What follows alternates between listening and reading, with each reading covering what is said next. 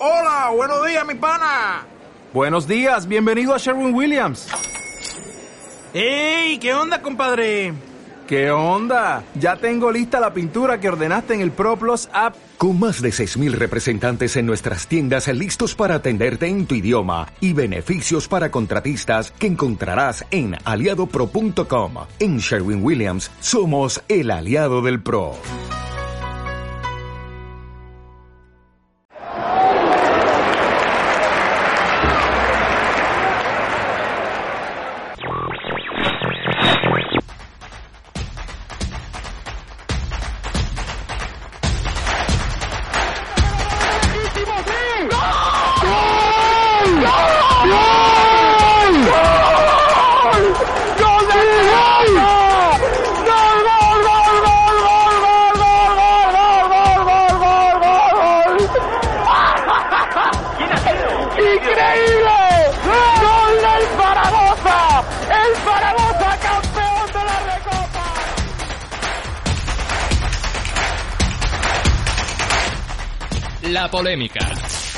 Datos, la información, toda la actualidad del deporte aragonés, los martes de 9 a 10 de la noche en Área Mai. Y hoy tenemos el placer de, un arquero que nos defendió la puerta del Carmen viniendo desde la cantera, algo totalmente inédito en las épocas modernas del fútbol, que seguro que si nos tiramos de meroteca alguno más habrá. Pero viniendo de la meroteca en estos tiempos, eh, no he conseguido encontrar otro, otro, otro candidato que estuviera debajo de la puerta del Carmen de, como solían decir por la, por la megafonía, que nos defendiera tan bien.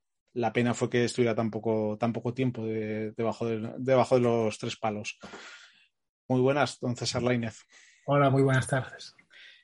Eh, para empezar, pues es eso. He ido a buscar en Medioteca y, no he encontrado otro caso como el tuyo que, baja, que viniendo desde la cantera tuviera, estuviera bajo los palos. No sé si esta pregunta te la habrán hecho o si, o si habrán investigado más hacia atrás y hubo algún caso similar al tuyo en la historia del zaragocismo. Bueno, siendo que, que siempre ha sido un, una posición difícil, ya vinieras de la cantera o no, la verdad es que fue un afortunado, ¿no?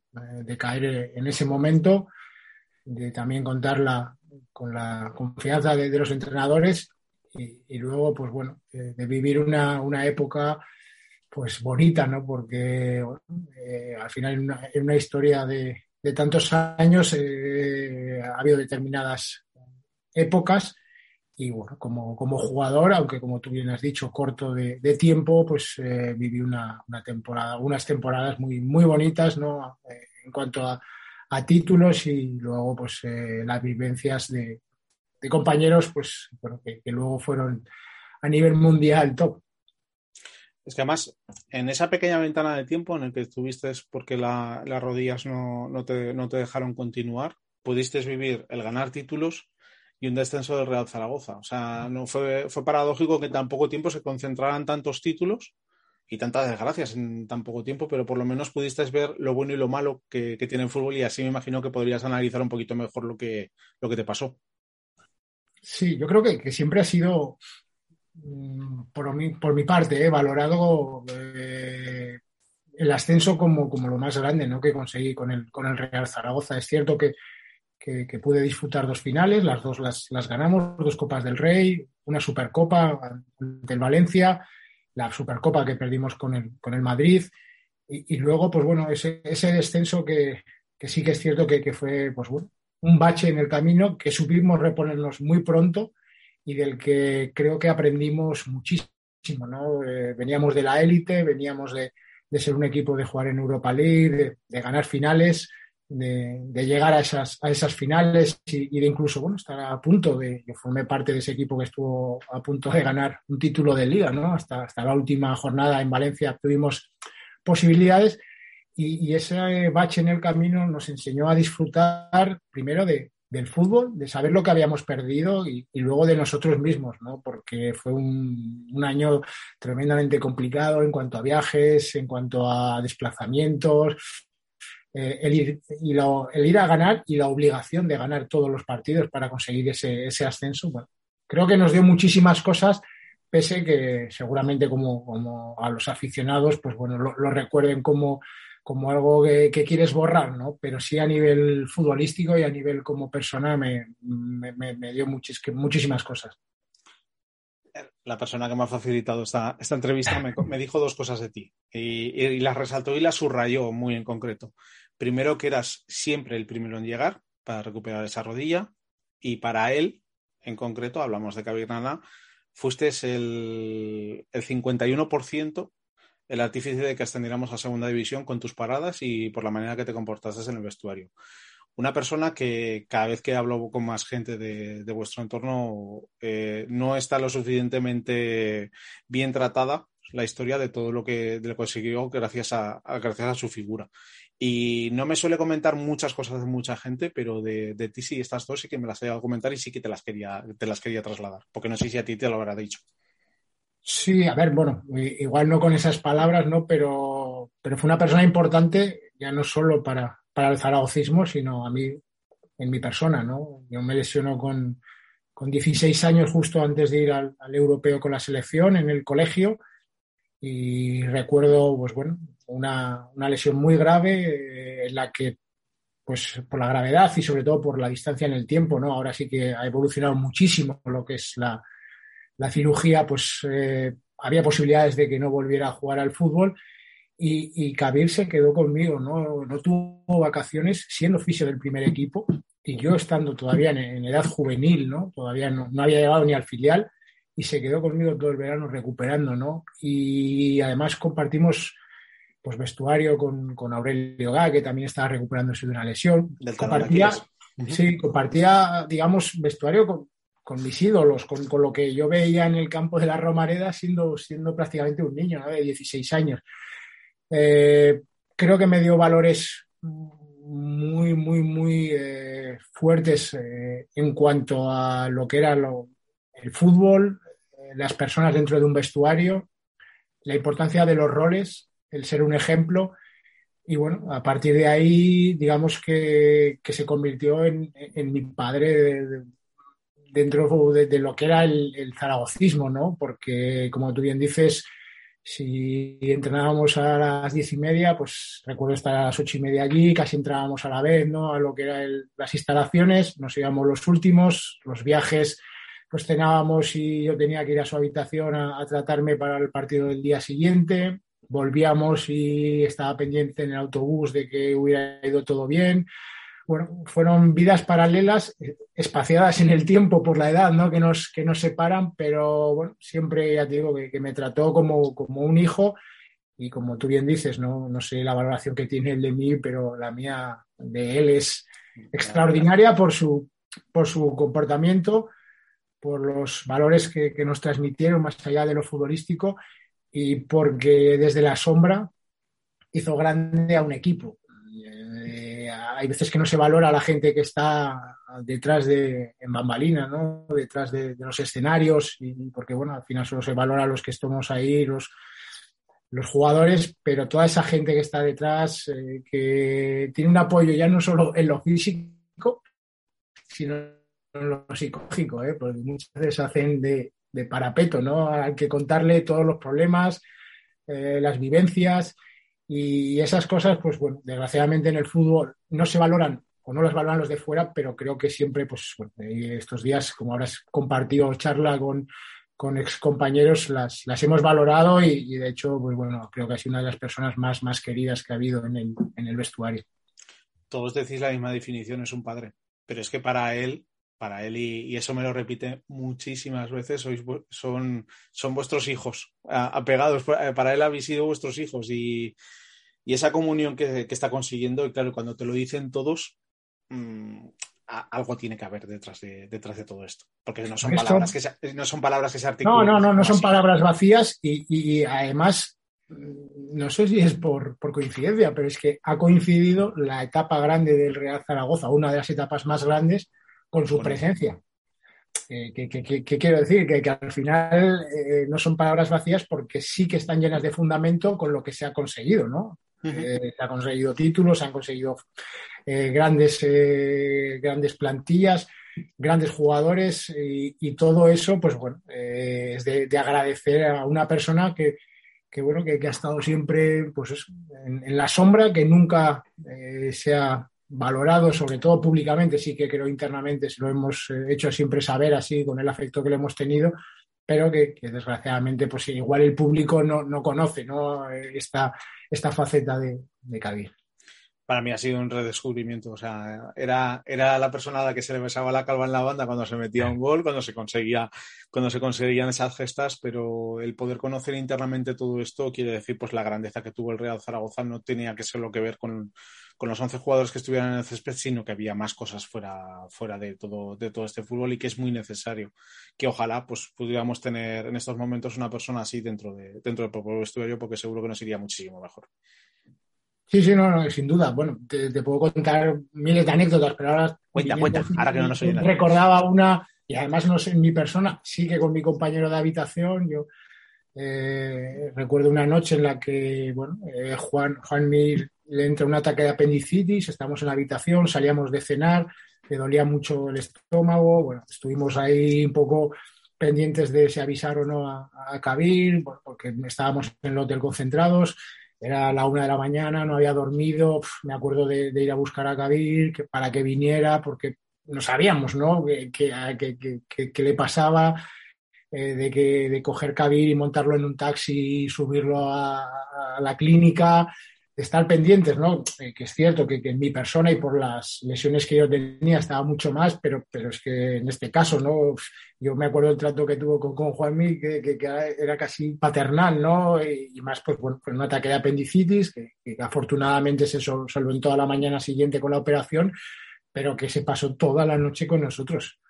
Se pasó sentado en la cama hasta que al final, pues bueno, optaron por, por subirlo a, a, operar y a que le hicieran las, las pruebas pertinentes, pero digamos que, es que lo vivió con nosotros allí, ¿no? Y eso quiere decir que, bueno, que, él sentía un afecto muy grande por todos sus jugadores y, por, por, ese vestuario que, lo sentía como suyo.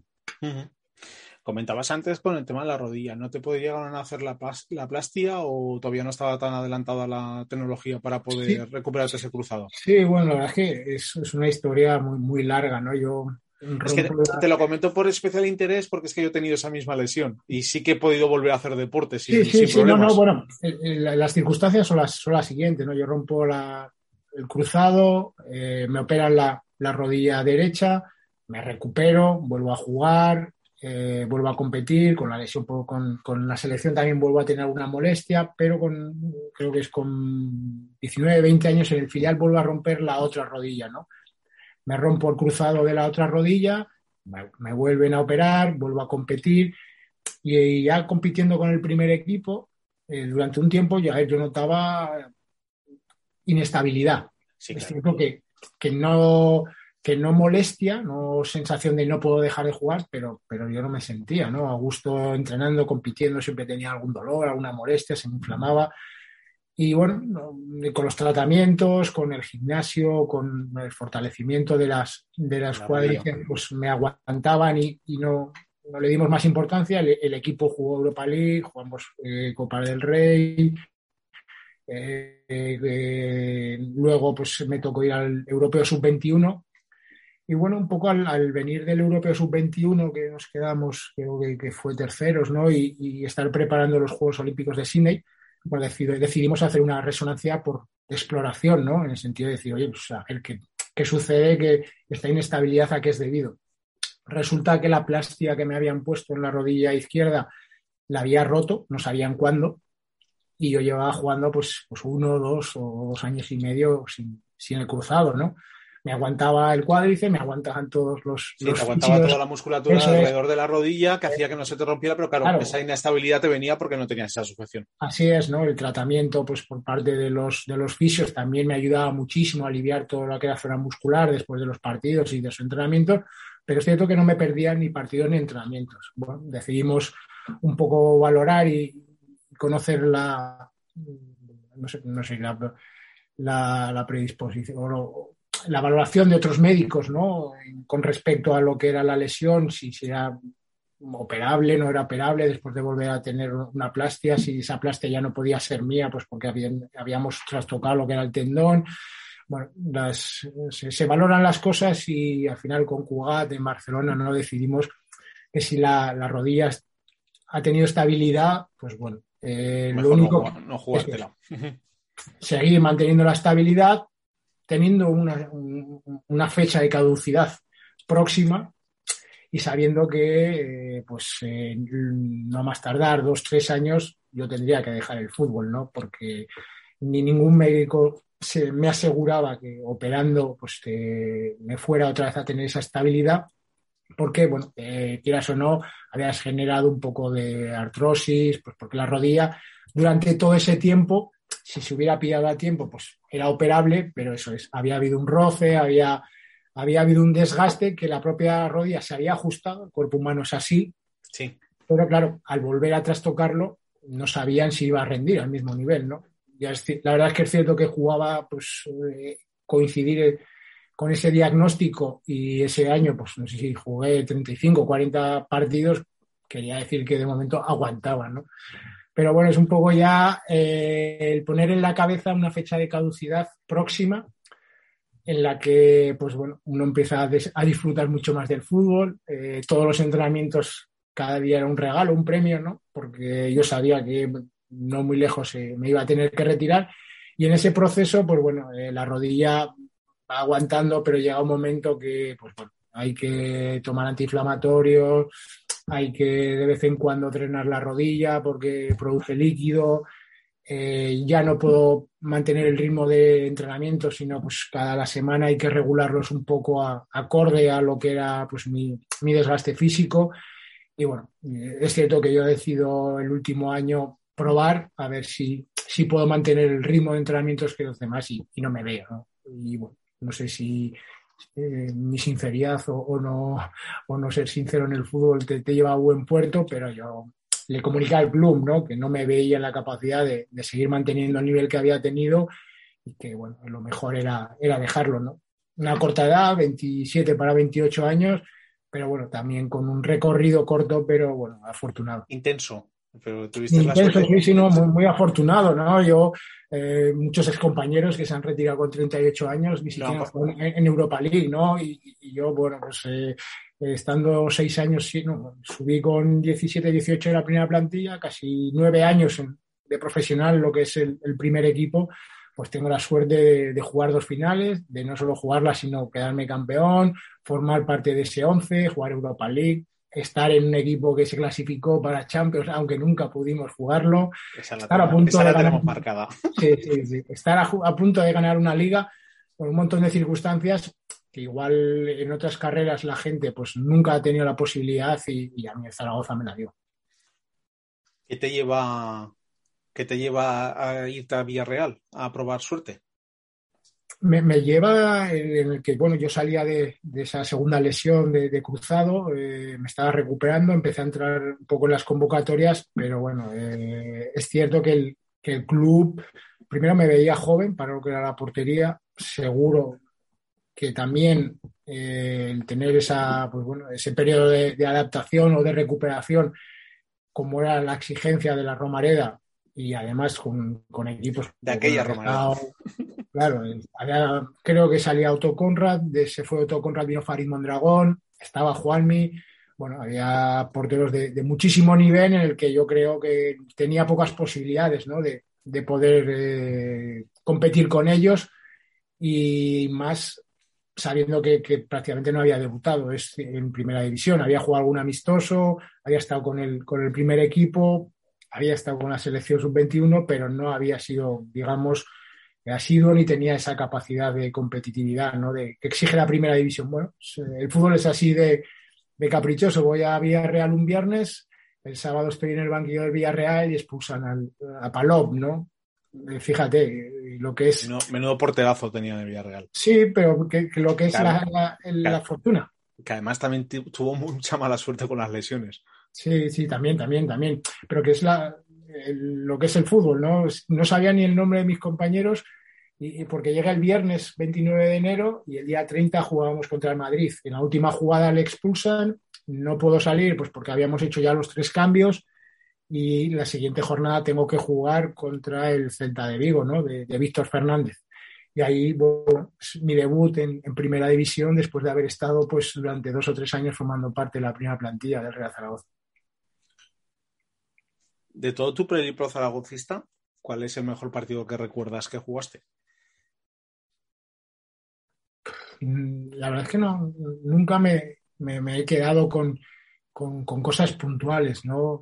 Me quedo más con las, me he quedado siempre más con las, con las generales. Creo que, mi, trayectoria más, más regular, pues bueno, seguramente fuera la segunda división, ¿no? Por, la importancia de pues, eh, esas porterías a cero, de, de, un montón de partidos que se decidían por cosas puntuales, porque tuvimos una racha, creo, de imbatibilidad, creo que fueron de, de 9-10 partidos, ¿no? Que estuvimos a punto de batir el récord de, Manolo Villanova también, que, bueno, era un escanterano también en, su día, ¿no? De, lo que era la portería zaragocista. Y, bueno, eh, eh, en general la, recuerdo como la más regular. El partido que todo el mundo pues eh, te, nombra está claro que es el de Montjuic, ¿no? Porque por la trascendencia de las paradas, por el momento que fueron las paradas y por el rival que había enfrente, ¿no? Porque bueno, nos enfrentamos a un rival que era la primera vez en el fútbol, creo, a nivel mundial, que se fichaba tantas estrellas en un equipo, en el que parecía que los títulos, pues bueno, estaban solo para que ellos los consiguieran y de repente pues nos colamos nosotros, ¿no? Sin querer en esa, en esa trayectoria de ese equipo y bueno, la trascendencia a nivel mediático que tuvo fue, fue de gran impacto. Qué pena, se llevaron una bofetada de realidad. y lo que nos hicisteis disfrutar esa, esa, esa, noche, esa tan fantástica en la, en la montaña. Bueno, yo creo que, disfrutamos, o disfrutaron los, los zaragocistas y, muchos que no eran zaragocistas también disfrutaron, ¿no? Porque a mí me lo recuerdan, ¿no? Cada vez que salgo de, creo que es Aragón, eh, esa, esa noche de haberla visto un montón de gente que no era pues ni madridista ni, ni zaragocista te preguntaba lo de mejor partido porque como sensaciones como deportistas siempre se tienen ese partido que dices que no me tiro no hay mucho que no estoy muy fino o partidos que dices que me tiro lo que quieran que me va a parar absolutamente todo por eso te hacía esa pregunta. Seguro que te recordarías alguno en concreto. No me he quedado más siempre con a ver, con no, no he quedado sino me recuerdo mucho más pues, pues yo creo que fue un partido con el Málaga en el que estuve totalmente desafortunado fueron dos bueno fue, un partido en el que el Málaga no llegó nos metió dos goles creo que los dos responsabilidad mía y aún así encima acabé lesionado porque Canaval me, sacó el hombro, ¿no? O sea que fue una, una, una, conjunción de cosas negativas que creo que es la que más se me ha quedado eh, concentrada en un partido. Pero a nivel global, como te he dicho, yo creo que la más importante fue la pues esa, esa racha ¿no? con el Real Zaragoza de, tantas porterías a cero y esa imbatibilidad que, que nos dio pues el, primer impulso ¿no? para conseguir el ascenso ya terminas saliendo de Zaragoza y entra tu etapa, me imagino que después de una, de una formación a nivel de entrenador, terminas, eh, terminas en, el equipo que, en el equipo del 2017, que también estaba abocado al descenso, terminas salvándonos. Es, un año en el que, aparte fue muy trágico, y, y, he hecho la cuenta de jugadores antes de, hace, hace un rato, ese año llegaron a jugar 43 jugadores que dice muy a las claras, después de pasar tres entrenadores, tú entre ellos, del tipo de año que, del tipo de año que fue. No se le ha puesto en relieve ni se le ha puesto en valor que se consiguiera salvar en esa temporada in extremis. al final, pues eh, al final que sí que se consiguiera permanecer en segunda división porque hubiera sido el, el descender a segunda B hubiera sido catastrófico para el Real Zaragoza y que es, es, un calco lo que pasó en el 2017 a lo que pasó la temporada pasada. No sé qué sensación te quedó a ti de, ese paso por como entrenador del primer equipo.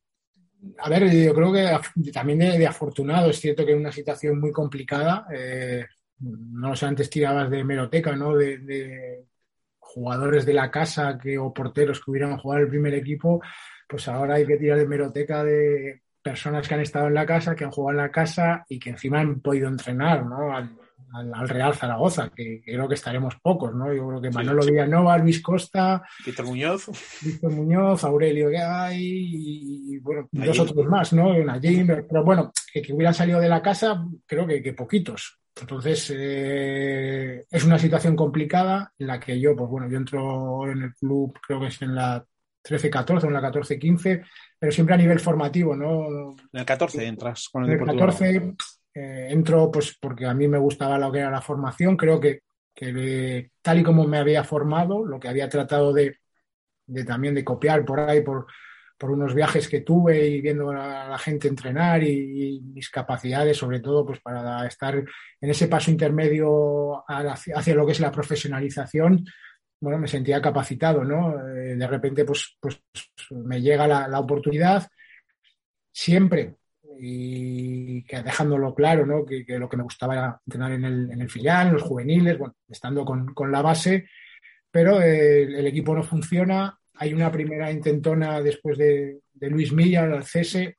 Creo que, que bueno, yo les dije, ¿no? Siempre que yo iba a ayudar, pero que creo que el, equipo necesitaba, pues bueno, una, una apuesta todavía mucho más profesional en ese sentido. Llega Raúl y tampoco lo endereza, ¿no? Los primeros resultados sí que un poco el, equipo coge el rumbo, pero de repente otra vez, más.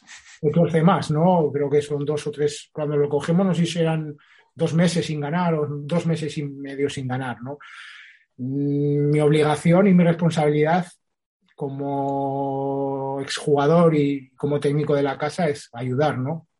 Luego estaba la, la, necesidad económica, ¿no? El club no tiene dinero para poder fichar ningún entrenador y bueno, nosotros decidimos, tanto Raúl, David y yo, que era un poco lo que fuimos el cuerpo técnico del, del filial, pues meternos en esa aventura sabiendo que era una aventura de muchísima responsabilidad, porque no es lo mismo, con todos los respetos, coger al Mirandés y descender con el Mirandés, que coger al Real Zaragoza y, descender con el Real Zaragoza, con todo lo que conlleva detrás, ¿no? De, masa social, de, de grandeza de, club y sabiendo que eh, venía de un equipo que en dos meses y medio no había ganado un partido.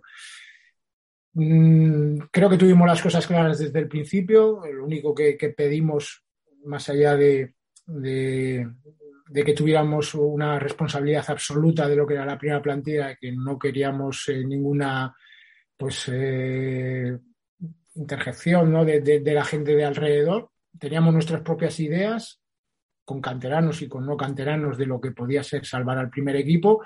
Y bueno, eh, creo que estuvimos también, ahora estuvimos casi dos meses sin perder, seis o cinco o seis partidos seguidos, victoria, empate, victoria, empate, que un poco, pues bueno, enderezaron el, rumbo. Y luego los tres o cuatro empates seguidos que tuvimos, sobre todo en extremis que nos empataron, nos obligaron a, a jugárnosla en los últimos partidos y, pudimos salvar la, la, clasificación ante un equipo que, que, bueno, a ellos les servía el empate para, para ascender a primera división y a nosotros para matemáticamente salvarnos a falta de una jornada que tal y como había ido el año, pues bueno, era eh, un éxito, eh, bueno, enmascarado, ¿no? Porque al final salvar la categoría para el Real Zaragoza creo que nunca tiene que ser un éxito, pero una vez acabó la etapa, eh, uno pues interiormente se siente orgulloso de decir si algún día el Real Zaragoza vuelve a ser grande, yo formé parte ¿no? de, esa situación en la que no desapareció, porque antes creo que había una solvencia económica detrás, que, había posibilidades de que el equipo tuviera pues, un mal año.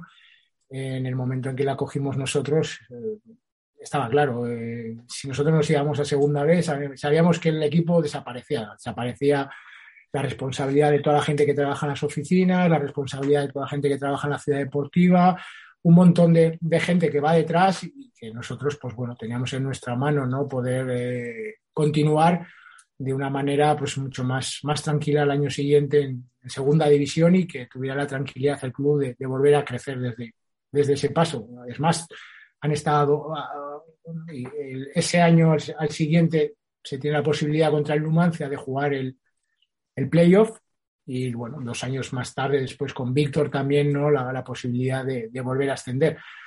Eh, valorarlo, bueno, yo creo que en, el fútbol esas cosas eh, es lo que uno mismo le, da la importancia, ¿no? Y, yo, pues, internamente me siento muy valorado de todo lo que pude hacer en ese momento por el, por el Real Zaragoza. Porque luego en, el, en la 17-18 que vuelves al filial, me imagino que sería por decisión propia o no te dieron noción ni siquiera de llevar el primer equipo.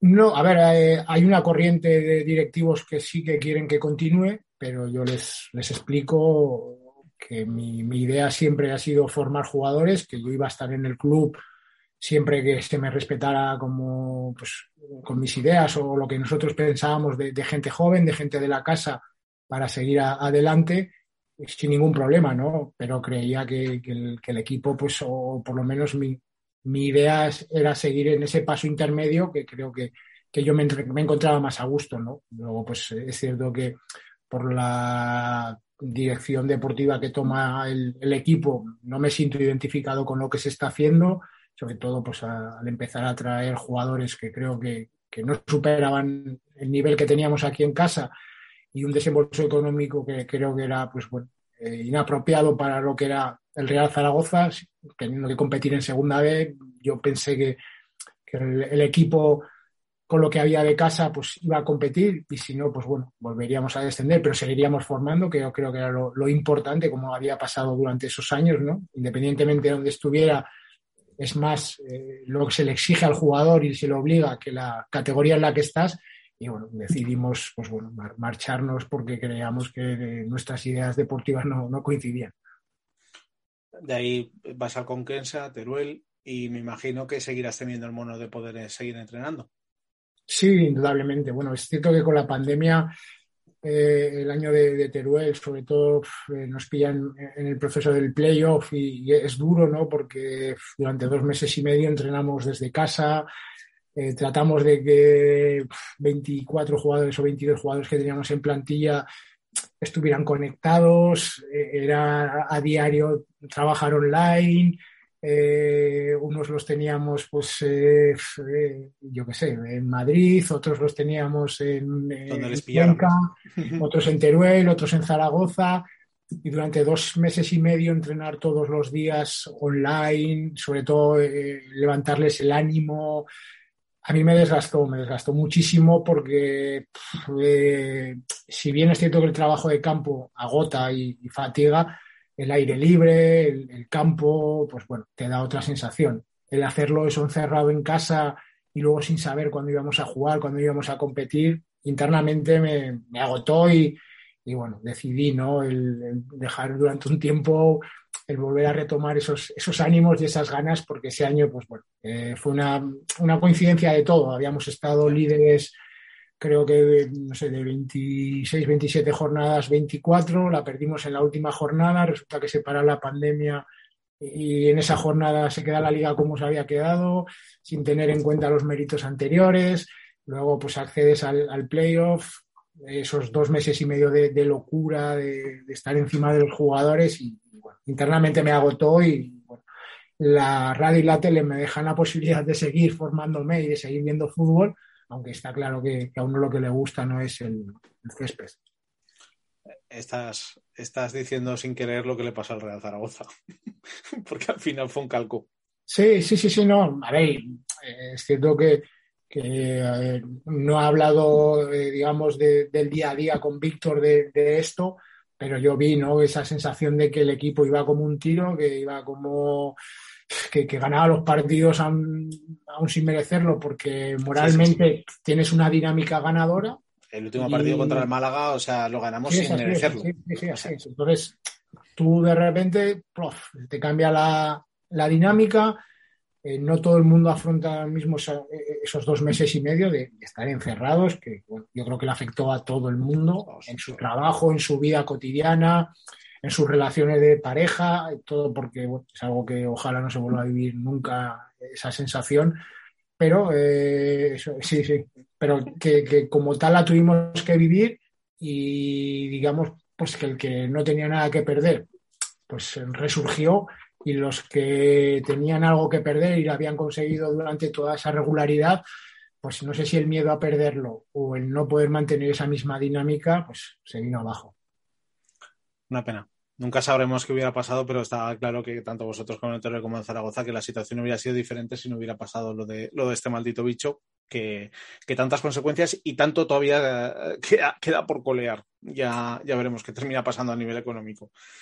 Comentábamos un montón de cosas y tú has pasado por la, has pasado por la cantera, has estado como entrenador. Eh, ¿Cómo, no quiero pasar la oportunidad de preguntarte, ¿cómo ves a los dos porteros con ciertas promesas de poder estar en la primera, en la primera plantilla como son Azón y Azín. ¿Los ves con futuro?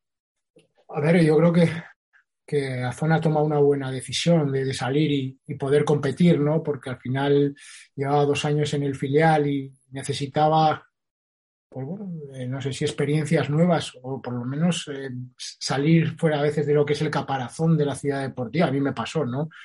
Yo siempre, no el niño mimado, pero sí que pues cuando estás en la ciudad deportiva como cuando vives en casa con tus padres, ¿no? Eh, quieren que te vayas, pero tienes la cena hecha todas las noches. Y, sin embargo, llegas a Villarreal y, y, eres uno más o uno que viene de fuera y que te tienes que ganar todo, esa confianza, ese cariño. Y a mí me sirvió muchísimo como, como futbolista el salir, ¿no? Yo creo que es importante esa experiencia eh, sobre todo a nivel de portero, ¿no? De, salir lo que es el entorno, vivir eh, situaciones mucho más complicadas de las que vives en, la ciudad deportiva. Y en ese proceso, bueno, Azón ha tomado la decisión y luego Azim, pues bueno, está ahí alternando lo que es el, filial, ahora sale también de, una pubalgia que, había estado un tiempo parado, pero está claro que la apuesta por la portería y más cuando parece que Álvaro ha decidido algo, tratar de salir alguna vez, ¿no? Y con las necesidades económicas que hay, es importante que, haya porteros que puedan eh, estar en esa nómina y que puedan eh, suplir con garantías, no, olvidemos, al jugador más determinante en los últimos tiempos del Real Zaragoza, que ha sido el portero, ¿no? Que ha sido Cristian. que no es fácil.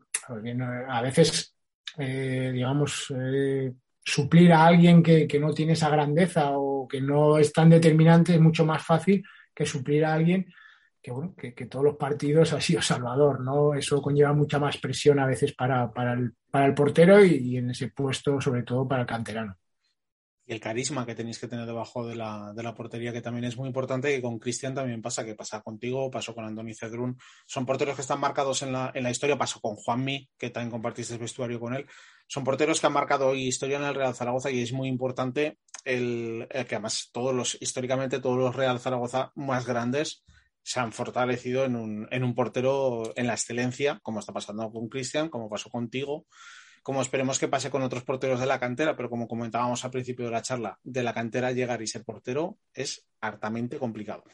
Sí, sí.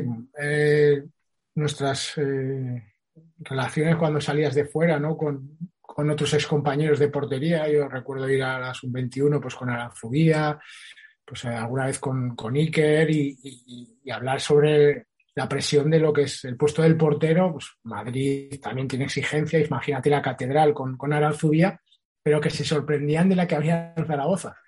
Entonces, eh, fíjate que, esas, que esos dos porteros, donde estamos hablando de, de, dos campos como son la catedral y el Bernabéu, con esa exigencia se fijen de la exigencia que hay en Zaragoza, quiere decir que, llama la atención, ¿no? Que, había, que había. O que había, que había, ¿no? Pero que no es fácil o que no era fácil, ¿no? El, llegar, el, estar ahí, el, tener esa regularidad y que, bueno, eh, a veces esos murmullos que, se han oído en otros, en otros momentos, pues no, no, existieran, ¿no? Y que había una plena confianza en el, portero que había entonces. Pero sí que, como te digo, ¿no? Eso ratifica que al final fuera de lo que era el Real Zaragoza, también había esa sensación de la exigencia que es la, portería del Real Zaragoza. Tú que ahora también estás como comentarista, que estás como tanto en radio como en televisión, eh, se, te, puede hacer esa pregunta sin, ningún problema. Eh, a nivel de, primero lo voy a hacer a, nivel de campo. ¿Tanto condiciona un campo enchufado como la Romareda para que el equipo funcione? Sí, tremenda. Es, es algo difícil de, de explicar y, de, digamos, de, llevar al, al, al, televidente porque si no lo has vivido y si no estás dentro no sabes. Claro, porque tú lo, has vivido desde dentro, por eso te digo. lo he vivido como, como jugador, lo he vivido como entrenador, exacto, y lo vivo como, como comentarista, ¿no? Y, y, en ese sentido es tremendamente complicado llevarle las sensaciones de adrenalina, de, de pasión, de ayudar al jugador cuando las piernas están fatigadas, eh, de, concentración cuando la cabeza pues, ya no te responde porque las piernas, las piernas no te van. La Romareda tiene esa mística. Yo siempre he dicho que ha sido exigente muchísimo con el Real Zaragoza. Ahora, como tú dices, ha cambiado muchísimo lo que es la, exigencia. Pero yo recuerdo partidos de salir al campo y sabía que íbamos a ganar porque lo que nos iban a transmitir la gente era difícil de, que no compitiéramos y que no lo diéramos más allá del 100%. Hay una, anécdota que siempre le cuento, ¿no? que en el, hotel de concentración en, Barcelona, antes de subir a Montjuic a jugar la final con el Barcelona, bueno, estaba Cani en la habitación que no podía dormir, compartíamos con, Soriano y no sé, también estaba Cuartero en la habitación y, empezamos a ver a la gente zaragocista que se acumuló en la Plaza España. Nosotros teníamos allí el hotel y subía en, manada hacia Montjuic, ¿no? que es un poco la, subida que hay antes del campo.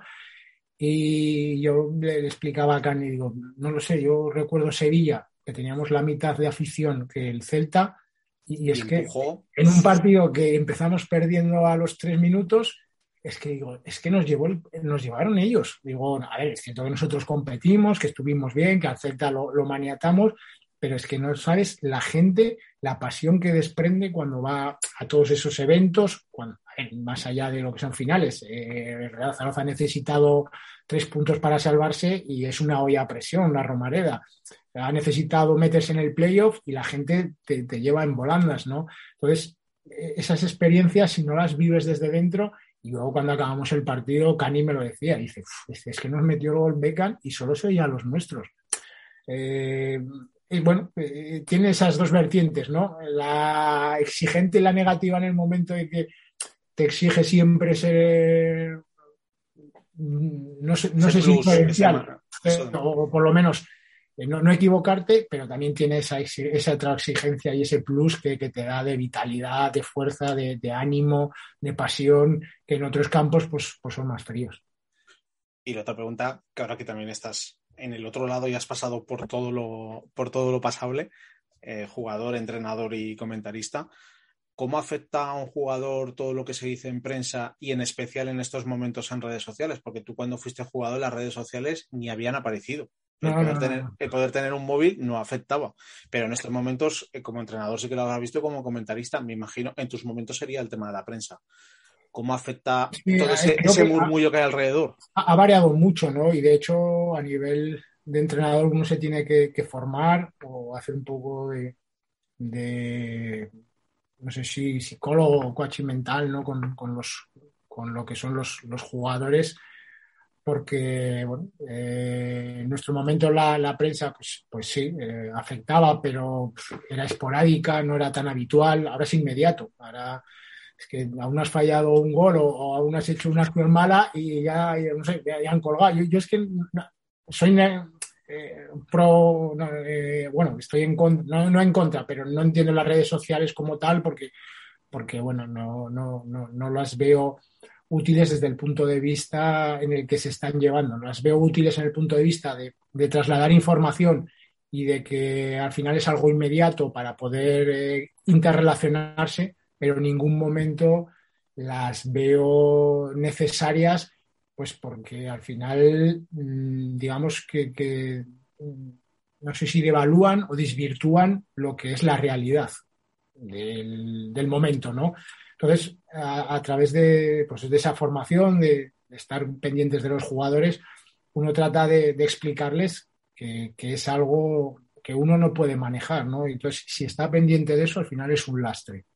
Para lo bueno y para lo malo, ¿eh? Porque puede suceder lo, lo, positivo, digamos, que siempre te estén eh, hablando bien cuando al final pues no se estén haciendo las cosas bien o tú no, como entrenador, no estés, eh, digamos, de acuerdo con todo lo que se está haciendo, pero como pues, a través de redes sociales, de prensa, pues estás todo el día en boca de todos, pues parece que, el jugador cambia, ¿no? Entonces, en esa situación es muy, muy complicado tratar de, que el jugador esté centrado, pero que es una misión, ya te digo, de hecho ahora cada día es mucho más importante la labor del psicólogo en los cuerpos técnicos, de, de que el jugador, bueno, antes hablábamos de psicólogo y parecía que tenías que ponerte la camisa de fuerza. En mi época era eh, como el psicólogo algo increíble. Yo creo que, no, se pensaba que un día formaran parte de los cuerpos técnicos y ahora es habitual pues el poder eh, contarle tus sensaciones, el cómo te encuentras, lo que te afectan todo este tipo de comentarios, los buenos, los, los malos, para, para encauzar, encauzarlos y sobre todo tener una interrelación con el, con el entrenador para que, bueno, el entrenador sepa cuándo te tiene que apretar o cuando no te tiene que apretar, ¿no? Y o darte una palmada en la espalda. Date un poquito de jabón, que se suele decir para, para, conseguir que funcione. Hay veces que tú ves que el jugador eh, está afectado y encima le, exprimes más, ¿no? Y, en ese momento ya pues, pues, te lo has cargado. Y eso es importante, la interrelación, la aparición de gente profesional, más allá de que tratamos de, informarnos y de, dentro de nuestras capacidades, que el jugador, pues bueno, ayudarlo, ¿no? Con, con esas situaciones. Claro, es que la, entrevista que siempre me viene a la cabeza que se le hicieron hace un par de meses, que además la había perdido la pista, el, responsable de deportes de Onda Cero es el que le está llevando las redes a Griezmann. Y es para decirle a, qué nivel hemos llegado, o sea, ¿qué, hay detrás ahora en estos momentos, detrás de un futbolista del más alto nivel? Mm. Eh, porque ya no es simplemente el darle patadicas, como suelen decirle despectivamente, darle patadicas en el césped, sino todo lo que tienes alrededor al lado de una figura de fútbol de, primer nivel. Está totalmente desvirtualizado al respecto del fútbol que decíais vosotros. Ahora comentabas el tema de psicólogo, tema de nutricionista, tema de podólogos, tema de recuperadores, tema de, tema de fisios. Y seguro que me dejo un montón de gente. Lo que, pasa es que creo que, a nivel interno esas cosas son más llevables, pero a nivel social, como tú bien dices, ¿no? Eh, es mucho más eh, difícil de explicar, pues eso, que, al final eh, cualquier cosa que hace un futbolista la, tenga que publicar o, tengas que estar eh, diciendo cosas que, te obligan las propias redes por, la necesidad inmediata de información. Pero como siempre he valorado la privacidad de, la persona independiente y como además siempre individualmente a los jugadores, tanto en el primer equipo como en el filial, les he explicado, digo, a ver, que nosotros somos afortunados, no somos eh, especiales, somos afortunados porque hacemos algo que, nos gusta de la manera eh, más pasional y encima tenemos la posibilidad de vivir de ello, ¿no? ¿Cuánta gente querría hacer eso? ¿Qué necesidad hay de estar eh, interactuando, dando publicidad a un montón de cosas que son vuestras, que es privacidad, que no tiene nada que ver con el fútbol?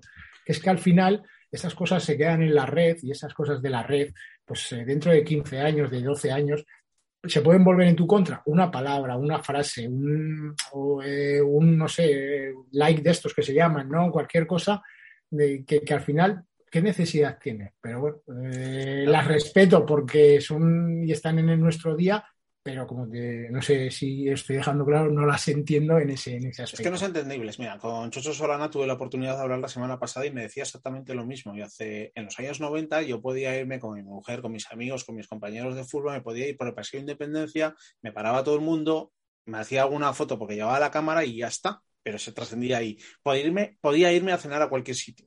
Y dice, hoy en día es impensable poder hacer eso.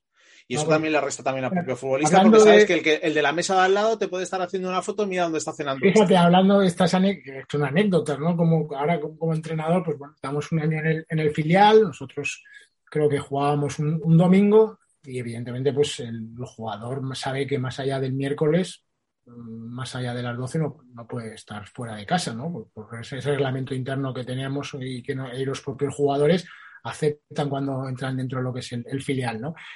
Y yo no tengo, pero eh, coincide que de repente, pues un viernes a la noche, eh, alguien le hace una foto a un jugador, además ese jugador está en primera división ahora, y, la cuelga en la red, ¿no? Y claro, pues viene mi segundo y me dice, oye, pues César, has visto que me ha salido que estaba a las doce y media, bueno, pues, yo lo llamo al jugador, le digo, oye, eh, ¿estuviste en casa? Sí, sí, sí, sí, estuve en casa cenando, no sé qué seguro que estuviste en casa. Hombre, viste, sabes que el reglamento interno, no sé qué.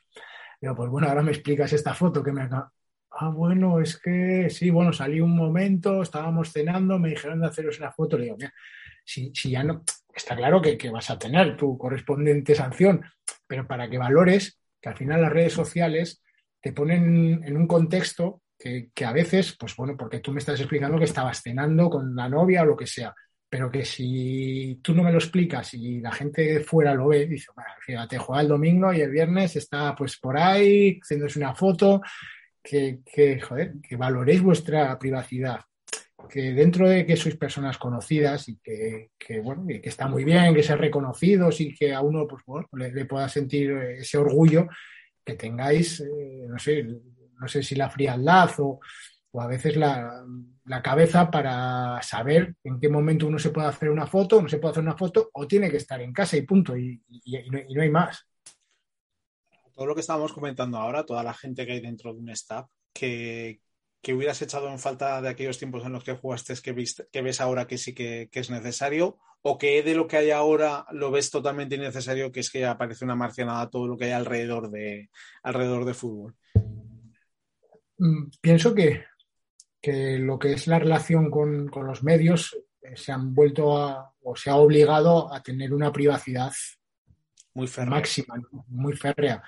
Yo recuerdo que los entrenamientos eran abiertos, que la gente podía ver a los entrenamientos, que los, que los periodistas podían hacer. Es cierto que, que luego había pues, determinados entrenamientos que, oye, no vengáis, esa puerta cerrada, porque queremos tratar esto de, modificar esto, de variar esto y, tampoco queremos dar pistas para que no se conozca y eso. Pero era una relación mucho más eh, directa, mucho más tranquila, eh, menos interpretable, porque al final lo veías tú ¿no? y tenías tus ojos para poder ver lo que ocurría pero sin embargo, pues lo que hablamos de la inmediatez, ¿no? Yo cojo el primer equipo y yo no, entendía, ¿no? Porque al final, ¿por qué no pueden venir los medios de comunicación a ver? no, no, solo dos minutos, no sé qué. Bueno, pues ¿por, qué? Pues porque de repente un día, no sé qué, estuve hablando con un jugador los esos dos primeros minutos y, al día siguiente salió en la red charla de no sé qué porque cree que está jugando mal, cuando pues creo que estábamos hablando de algo que no era relacionado con el fútbol. Claro, si esa foto pues, se hace de un contexto normal durante todo el entrenamiento, pues, pues ves que habla con uno, con otro, que, hay interrelación con más jugadores, pero claro, como esos dos minutos solo hubo una charla con un jugador, pues ya se focalizó. Parecía que le estabas echando la bronca. Eso se focalizó, fíjate, no sé qué. Claro, eh, eso ha conllevado a que pues, bueno, pues sea toda puerta cerrada, que para pedir una entrevista tienes que hacer más solicitudes que, que, vamos, que, la administración pública, que, es, increíble, ¿no? La capacidad. Entonces, a mí eso sí que creo que he hecho en falta un poco más la, relación directa de, lo que es la prensa con los jugadores y los jugadores con, la prensa, ¿no? Sabiendo que, cada uno pues busca su, interés siempre, pero, parte de la situación yo entiendo, y lo miro con cierta distancia, parte de la situación que tenemos de que los clubes hayan cerrado de tal manera la tiene la propia prensa. No, no, no, que por eso te estoy hablando, ¿no? porque esa prensa que antes pues iba, se sentaba y veía el entrenamiento, está pendiente del móvil, del Twitter o de colgar algo para que la gente le siga. Porque si tú cuelgas dos minutos de Real Zaragoza, empieza Real Zaragoza a entrenar o Real Zaragoza sale al campo, lo que sea, no tiene no trascendencia a nivel de gente que te sigue o que te mira. Ahora, si tú cuelgas eh, esta charla le ha cogido a este jugador enseguida, pues bueno, eh, ese morbo, esa eh, noticia inmediata te conlleva que haya mucha más gente ¿no? que, esté pendiente de ti. Que está claro que, ha sido por parte de los dos, pero creo que se ha iniciado siempre por esa capacidad ahora de las redes sociales y de la prensa de ser mucho más inmediatos y de dar la noticia mucho antes que, el otro. A veces, y normalmente sin contrastar. Eh, otra, otra, ahí, ahí, está, ahí has estado bien. Si el problema que tienes ahora es como si ahora de toda la charla que hacemos saco un extracto de 15 segundos y pongo el extratitular y la saco totalmente fuera de contexto. Y es para decirle, eso es lo que estaba haciendo, eso es lo que está haciendo el periodista en, en muchos sitios, simplemente porque el titular no te estropea la noticia. No, hombre, no. Lo que tienes que tener son charlas como las que estamos teniendo los dos, darle difusión, el, para conocer un poquito más de cerca al otro jugador, para decirle que no muerde el que está al otro lado, simplemente pues quiere conocer un poquito más de la opinión de lo que estás teniendo. Y esa parte se está perdiendo. O sea, esa parte eh, está totalmente perdida en estos momentos y lo que tú decías, intentar conseguir una, alguna, alguna entrevista con, con alguien del club, es que te encuentras con un modo de hormigón y simplemente voy a decirle, oye, que es que te puedo mandar los podcasts de todo lo que he ido sacando y te voy a decir que no, que no voy a sacar nada del otro mundo, simplemente quiero conocer a una persona en concreto un poquito más distante y que la conozca más gente. Pues eso es impensable. En el, mundo del fútbol de hoy, cuanto más normal te muestras, más anormal te ven. Eh, anormal en el sentido de que cuanto más uno trata de, de ser, eh, pues bueno, me llaman, hablo, no sé qué, Parece que, eres anormal porque no has pasado filtros, porque eh, no, te has eh, informado de, de, dónde viene, del medio que es. Bueno, al final yo creo que, el que lo interpreta mal lo va a interpretar mal siempre, más allá de... Y el que te vaya a buscar la vuelta se la va a buscar también. a buscar, ¿no? Entonces, Yo creo que, por eso es así que es lo que he hecho en falta en, en ese aspecto. Y luego sí que le, doy mucho valor, pues primero al, a lo que es la, la interactuación con el, con el preparador físico, con, con, todas las capacidades de datos que hay y luego con, con el nutricionista, ¿no? Porque el, fútbol lo estamos viendo. Antes con 30 años o 28 eras ya mayor como jugador, no como portero. Ya tienes a Joaquín en el Betis. estamos hablando ahora de jugadores que cuanto más experiencia, más se han cuidado, más eh, o mejor toma de decisiones hacen y mejores jugadores han sido, ¿no? o lo son. ¿Qué quiere decir? Que al final ha tenido un impacto tremendo pues el, aspecto físico, el que los jugadores se cuidarán mucho más, el, tema nutrición, que, el jugador lo, lo, lleve para recuperar antes, para tener muchas menos lesiones. Creo que, en eso sí que ha evolucionado y, le ha dado pues mucho más eh, tiempo de vida al jugador y luego mucho más ritmo a lo que es la competición. Igual no a la segunda división, pero por ejemplo a lo que son las primeras ligas, Premier, eh, Primera División, eh, la Liga del Cacho, eh, esas mm, élites de, o esas primeras divisiones de, los países en los que creo que, se ha incrementado el ritmo de competición a base de eso, de cuidar todos esos pequeños detalles ya que, ya que nos metemos en ese tema, ¿cómo ves las nuevas innovaciones que está habiendo en el fútbol a nivel de bar, a nivel de tiempo, a nivel de todas estas modificaciones que está habiendo del reglamento, a nivel de lo que estabas diciendo, porque también era acompañado pues, de todo lo que tú decías, psicólogos, nutricionistas, eh, recuperadores, ese fútbol que hace 20 años no existía y era fútbol ficción, ahora está transformando en fútbol algo totalmente diferente a lo que veíamos hace dos décadas.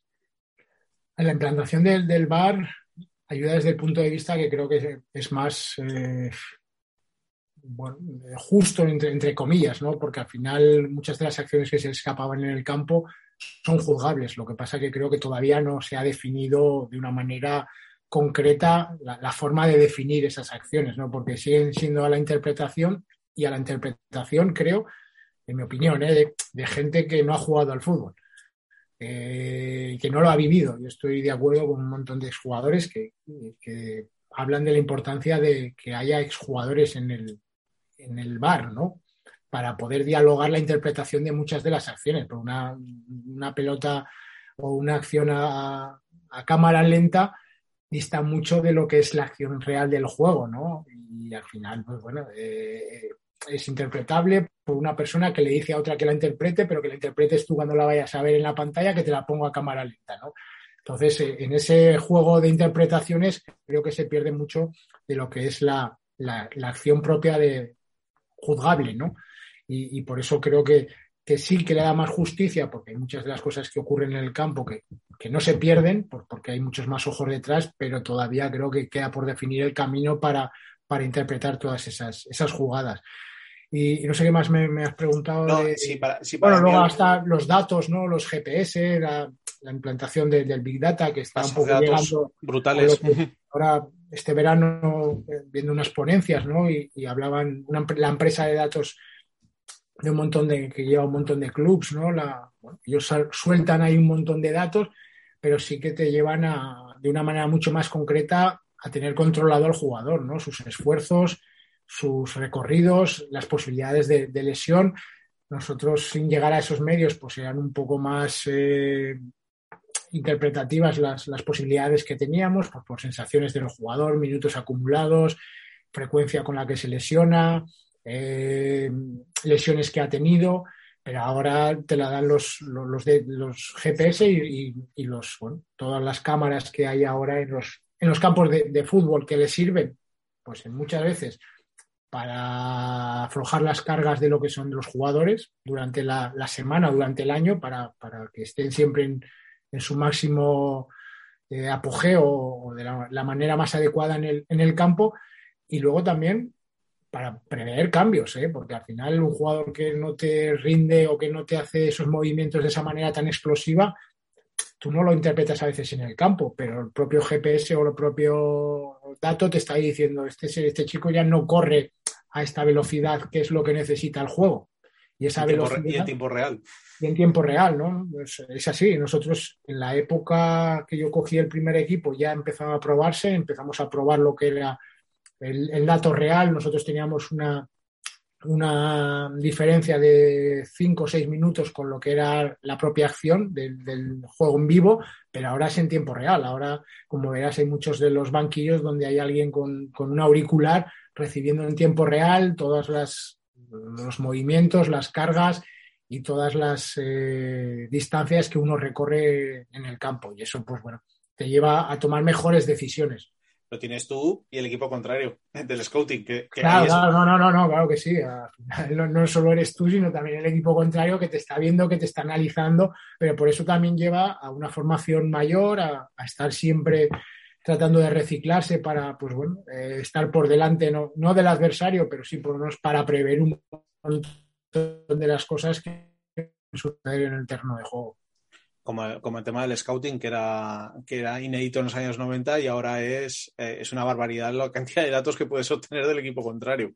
Mira, hay, hay, programas que tú en el descanso tienes cortes de lo que es la primera parte, en cómo te han ido a presionar, dónde están defendiendo, dónde acumulan más gente o si basculan de una manera determinada, ¿no? Y eso, pues bueno, te da muchísima más información para darle al jugador pautas en el descanso para evaluar. Ahora, también, como tú bien dices, las tiene el contrario, ¿no? Es decir, hemos hecho mal esto, vamos a bascular menos o vamos a reducir más las líneas o vamos a jugar más juntos porque nos están jugando siempre por, por dentro. Es que ahora con los cinco cambios lo que se está convirtiendo en los partidos es que, aparte de ser de, ser de ida y vuelta, se van ganando mini partidos a lo largo de todo el partido, por cansancio. Y es que, y lo, ves, que, lo, ves, lo ves claro, o sea, el equipo te contraataca contra algo que están haciendo mal y luego el equipo contrario te vuelve a cambiar el sistema y, y se, nota, se, nota, muy cambiar, claro. Tener la posibilidad de cambiar un 50 o un 45% equipo, si todos están preparados de la misma manera, es muy importante, ¿eh? porque al final estamos hablando de que puedes desgastar durante 60 minutos al máximo a 10 jugadores porque sabes que 5 te van a entrar y te van a recomponer y van a mantener ese nivel, ¿no?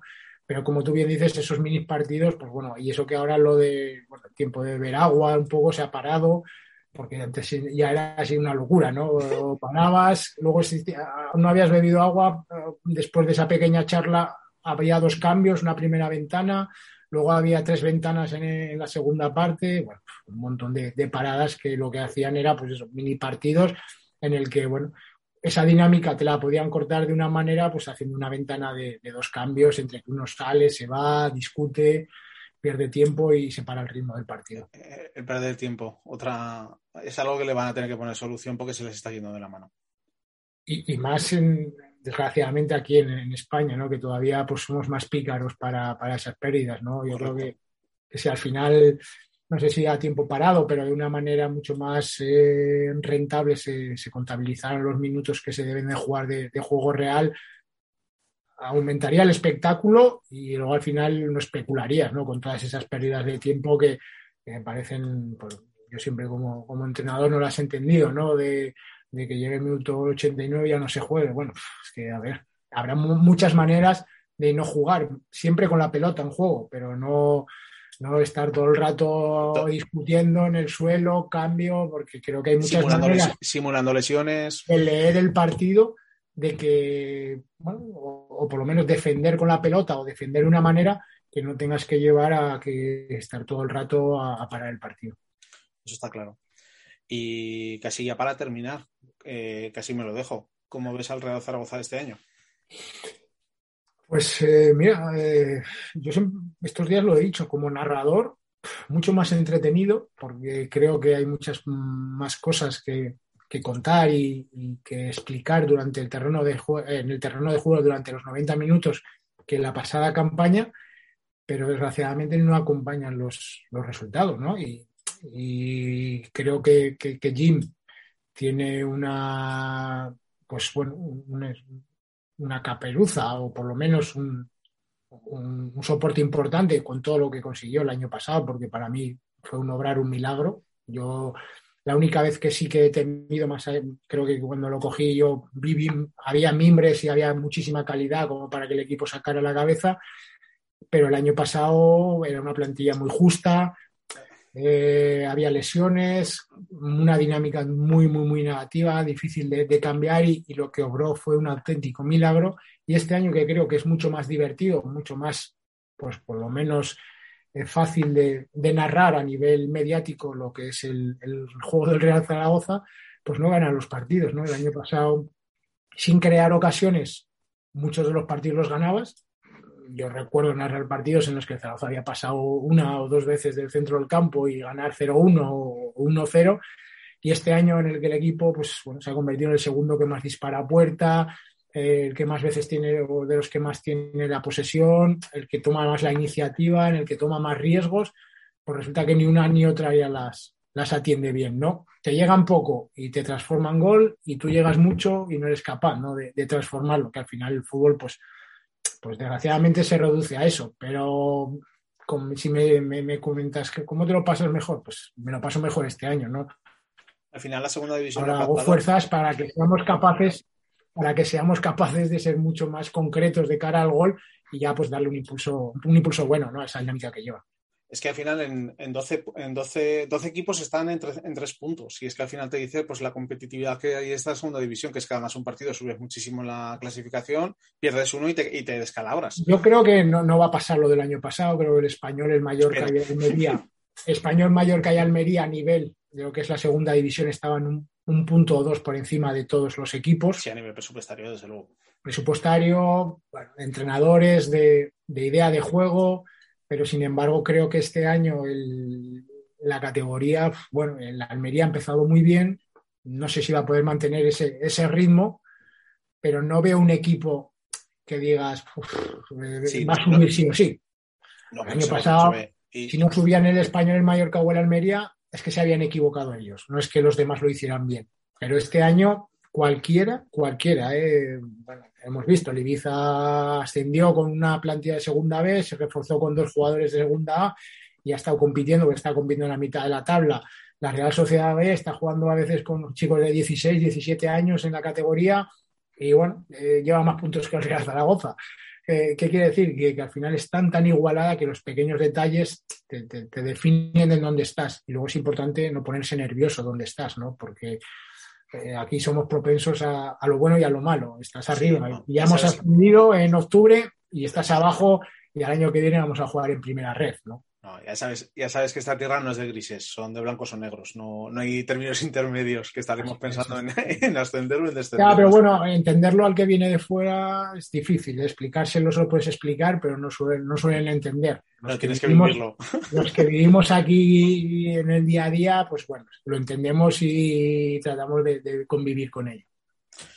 César, no te quiero robar más tiempo, que sé que estás muy, muy atareado, pero muy agradecido la charla de hoy. Eh, te he conocido un poquito más de cerca y lo único, pues eso, trasladarte de si quieres comentar algo más, eh, los micrófonos son tuyos.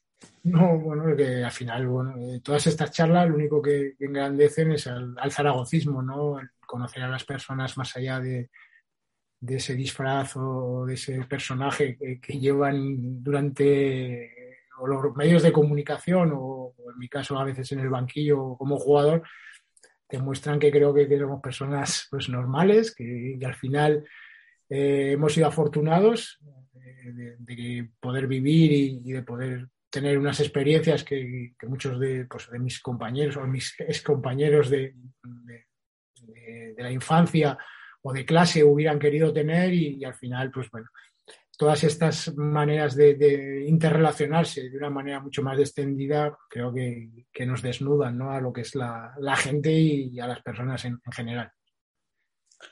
Muchas gracias, César, por tu tiempo. Nada, gracias a ti. Un abrazo muy fuerte. A ti.